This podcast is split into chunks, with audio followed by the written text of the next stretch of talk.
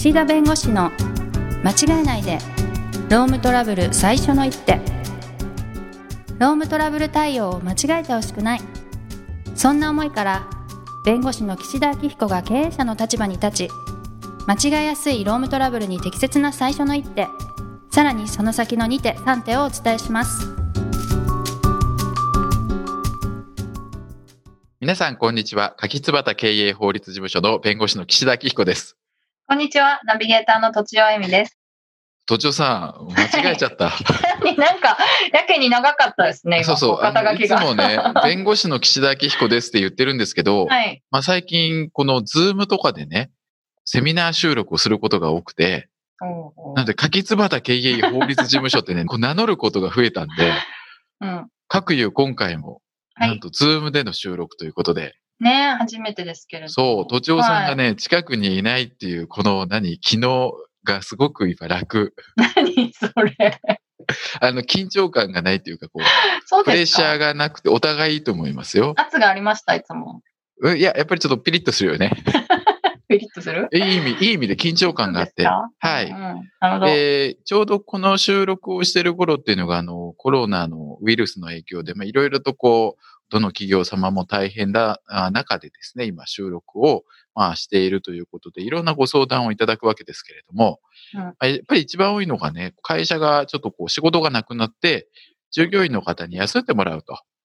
で例えばね、ウイルスの感染者が従業員の中で出てしまったので、会社全体を閉じるとか、あとはあ濃厚接触者の方がいるから、ちょっとこう会社を一旦ちょっと閉じるとか、まあ閉じるっていうのはちょっと会社を一回こう来てもらうのをこうやめると。うんうん。そうなると、まあ従業員の人からしたら、いや、お給料どうなるんですかみたいな話になるわけですね。そうですよね。うん。これがいわゆる休業保障っていうやつなんですが、休業保障。はい。うん。それを、まあ、会社が払わなければいけないのかとか、それいくら払わなきゃいけないのとか、まあ、そういうご相談がすごく今多くて、えー事務所の方でもですね、そういった Q&A と、コロナウイルス対策 Q&A っていうのを事務所で作って、うんまあ、今、皆さんにお配りをしているという状況でございます。うんうん。はい私もメルマガでいただきました。あ、都城さん何？メルマが入ってんの？めっちゃ入ってます。めっちゃ楽しみに読んでますよ、いつも。あ、ありがとうございます。うんうんそうそう。でね、そういうところにいろいろとこう、事務所としての情報も発信をしていて、はい。で、今日取り上げるのはですね、まあちょっとマニアックなテーマなんですけど、うん通勤手当というやつですよ。通勤手当。うん。えっと、交通費とか？そうそうそう、交通費ですね。はい。えっと、ジョーさん、昔ね、働いてた時って通勤手当って出てました、交通費。出てました。なんか6ヶ月定期代とかで出て、うん。そういう感じですね。定期買ったり買わなかったりみたいな。うん。あ、自分でやっていいって感じの。あ、そのお金の範囲であればもう自由に買ってもよし、そうそう。ただなくした場合に保証が出ないから心配だったら細切れに買ってねみたいな。そういうおっちょこちょい度合いによって自分で買えるみたいな感じですかね。はい。でしたど。。うん。でね、今回その、先ほど休業の話しましたけど、はい在宅勤務っていうものも増えてるわけですよ、今。増えてますね。うん、はい。で、在宅勤務に、例えばなってね、1ヶ月、全く会社に出社しませんと。うん。でも通勤手当、なんか1ヶ月分の定期代とか、都庁さんの昔の例みたいに、1ヶ月分払いますって言っててね。うん。え、でも、通勤しないじゃんってなるじゃないですか。はい。それってどうなると思います？払ってもらえると思います？思い払払ってもらえない払ってもらえないんじゃないですか？それはどうしてそう思います？使ってないから。あ、実費がかからないからってことですよね。はそうなんです。で、この通勤手当の問題って、実費なんですよね。基本はい的に。はい。うん。あ、そうそう。ちなみにね、こう通勤手当とか交通費とか定期代って法律上払わないといけないと思います。え、聞かれるってことは払わなくていいってことですか？そうそうそう。うん。へえ。通勤手当は別に法律上払いなさいってなってないんですよ。うーん。でも、通勤手当払わない会社さんってあんまりないでしょ？ないですね。うん。それはどの会社さんも払ってるから、そう、うちだけ払わないと。そう、へえ。そう。だからうんみんな各社でこう、オリジナルにルールって決めていいわけですよ。うん。うん。だから払わないっていう決めてて、それでもいいんだっていう会社は別にそれでいいんだけど、まあ、普通はね、1ヶ月定期払うって書いてあるんですね。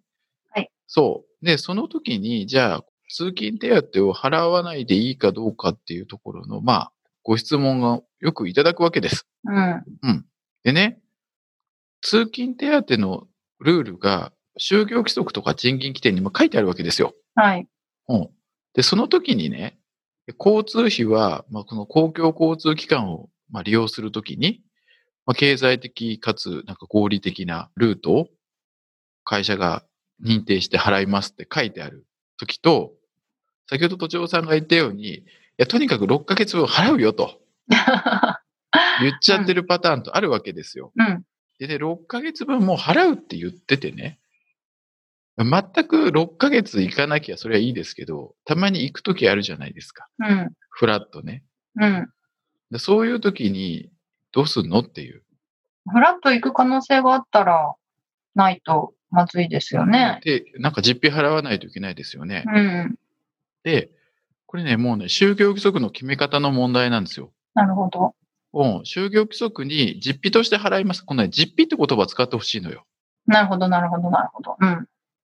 要するに、別に通勤してもしなくても、通勤手当風のものを別に払うっていうのも自由なわけです。はい。ルールがないから。うん。だけれども、実費って書いとかないと、要するに実費がかかってなくても払わなきゃいけないっていう風に取られちゃうわけ。うん。うん。うーん。だから、通勤手当は実費として払いますと。うんうん。だから、実費っていう以上は、実費がかかっていない、全く1ヶ月とか2ヶ月とか在宅勤務で通勤されない場合は、払わなくてよし。なるほどね。それって、でも、解約し、し忘れちゃいますよね。従業員の方。定期でしょ？定期、そうそう。そう。だからね、定期の解約を会社指示しないといけないよね。ねそう思います。うん、あの、そうしないと勝手に解約される方もいたり、うんうん。なるほど。例えば、その実費の払い方をね、特に決めてない場合があって、どういうことかというと、実費を払いますと。うんで、実費はその都度、その、実費を払うと。定期代で払うのか、実際の往復費の、往復の費用で払うのかを、まあ決めますみたいに書いてある会社さんは、うんだから、いや、定期を解約して、ほら、戻ってこない期間とかあるじゃないですか。手数料がかかったりう。んうん。うん。で、こういうの今、公共交通機関各社が、その、ルール出してるんですけど、はい。定期の払い戻しの。うん。でも、す定期をそのまま使った方がいい場合もあるし、定期解約してもらった方がいい場合もあるから、それはもう会社の方で判断してもらうと。はい。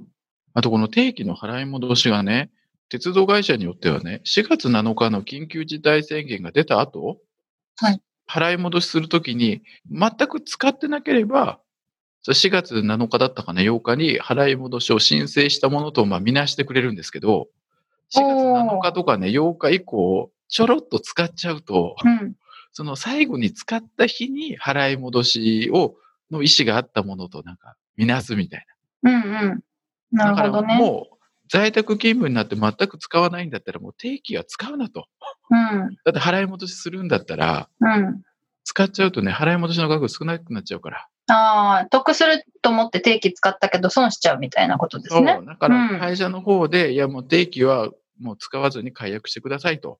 うん。で、たまに例えば1週間に1回会社に来るときは、その交通費の実費を払うんで、それはもう生産個別にしてくださいというようなことを言わなきゃいけないと。うん。えー、うっかりしてる会社さん多そうですね。そうなんですよ。そうなんですか？そう。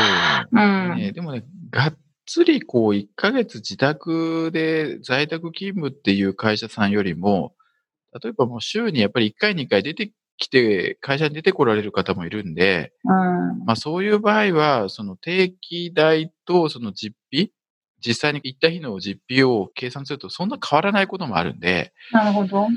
まあどっちがいいかをまあ決めると。ただし、もう1ヶ月丸々行かない場合は、あーまあゼロになるよね、とうん。いうことですね。うん。でね、問題なのが、あ、まだあるんですか？はい。定期代払うよって書いてある会社です。で実費として払いますと。定期代って書いてるケーそス。ええで実費を払う。で、ん実費をどう払うかも、それは会社の自由なんで、うん。もうとにかく定期代1ヶ月分払いますって書いてあるわけですよ。そうなんだ。そう。でね、実費だから、1回も通わなければゼロでいいと思うんですよ。はい。でも、1回とか2回来てしまうと実費が発生するじゃないですか。まるまる1ヶ月かかっちゃうそう。で、その実費が発生した時に、その実費をどう生産するんですかと。で、うん交通で実際にかかったのを、その額で都度生産するって書いてあればいいけど、うん。もう、うち1ヶ月定期代だからって書いてあると、え、これ削っていいの？って話になるわけですよ。辛いですね。はい。そう。だからそういうふうに書いてある場合って、まあちょっと理屈から言うと、お1ヶ月分払わなければいけなくなっちゃうんで、まあやっぱりね、そういう時には就業規則をちょっとこう、まあ変更とかね。うん。例えばもう4日以上、もう在宅がある場合、週に4日以上在宅がある場合は、定期代じゃなくて、もう実費で払うと。はい。うん、で、それ以上通勤がある場合には、それ通勤費の1ヶ月分で払うとか。うんうんなん。かそういうルールに変えた方がいいんですね、きっと。はい。でね、変えると、また、いやいや、不利益な変更だとか、今までは別に、ね、定期代1ヶ月もらえてたのにとか言われる可能性あるんですけど、もともと実費だからね。うん。そう、なんか得する損する話じゃないんです。実費だから。うん。うん。だからまあそこは、あー実費の生産を1ヶ月定期代払うよって特定してると、ちょっとそういう問題になると。はい。うん。でもその場合でも1ヶ月丸々来なければ問題ないと。はい。で、定期を6ヶ月とかで買ってる場合に解約するかどうかっていうのは会社さんの方でも指示を出していただいて、払い戻しをするかどうかを決めると。うんうん。うん。で、あとは、そのさっきみたいに実費って書いてない場合ですね。おー、はい。もう一律に全従業員、徒歩10秒の人も、1時間かかってる人も、全員通勤手当1万円だ、みたいな。あー。うん徒うん。歩の人の通勤手当1万円って何ですか？でも近くに越してきたからその分とかね、そういう感じもありました。そういう費用もね。うなるん。ほどね。うんうん。で、そうなると結局実費じゃないわけよ。うん。かかった費用っていうか、その交通にかかった費用じゃないっていうふうにまあ見えちゃうから、確かに。だからその場合には、いくら1ヶ月のその給料の計算の期間内に一度も通ってなくても、別に実費って書いてないから、それは毎月払ってくださいよってなるんで、実費感を出してほしい。通勤手当っていう名前だとしても、うん通勤してないから無効じゃないかとは言えないってことですか？そうそうそう。通勤手当って書いてあっても、その趣旨が別に実費って書いてないってことは、うん別に来ても来なくても通勤手当なんでしょっていう。ちょっと難しいですけど、そうなんだ。そうなるのよだ実ん。費だから、来てないから、かかってない費用は払わなくていいよねってなるんで、うん。まあ一番いいのはやっぱり実費で払うっていうことと、その日数とか、その、その都度どういう払い方をするかを、まあ会社が決められるような規定にしておくと。うん。まあそれがいいかなと。だから1ヶ月定期代とか、もうなんかがっつり決め打ちしちゃうと、まあそういう、今回みたいに1日しか2日しか来ない時だって、実費かかってるじゃんと。はい。で別に1日だろうが、1ヶ月だろうが定期使えば同じお金じゃないですか。うん。うん、だから定期代払ってくださいよって言われちゃう可能性が出てくるんで、うん。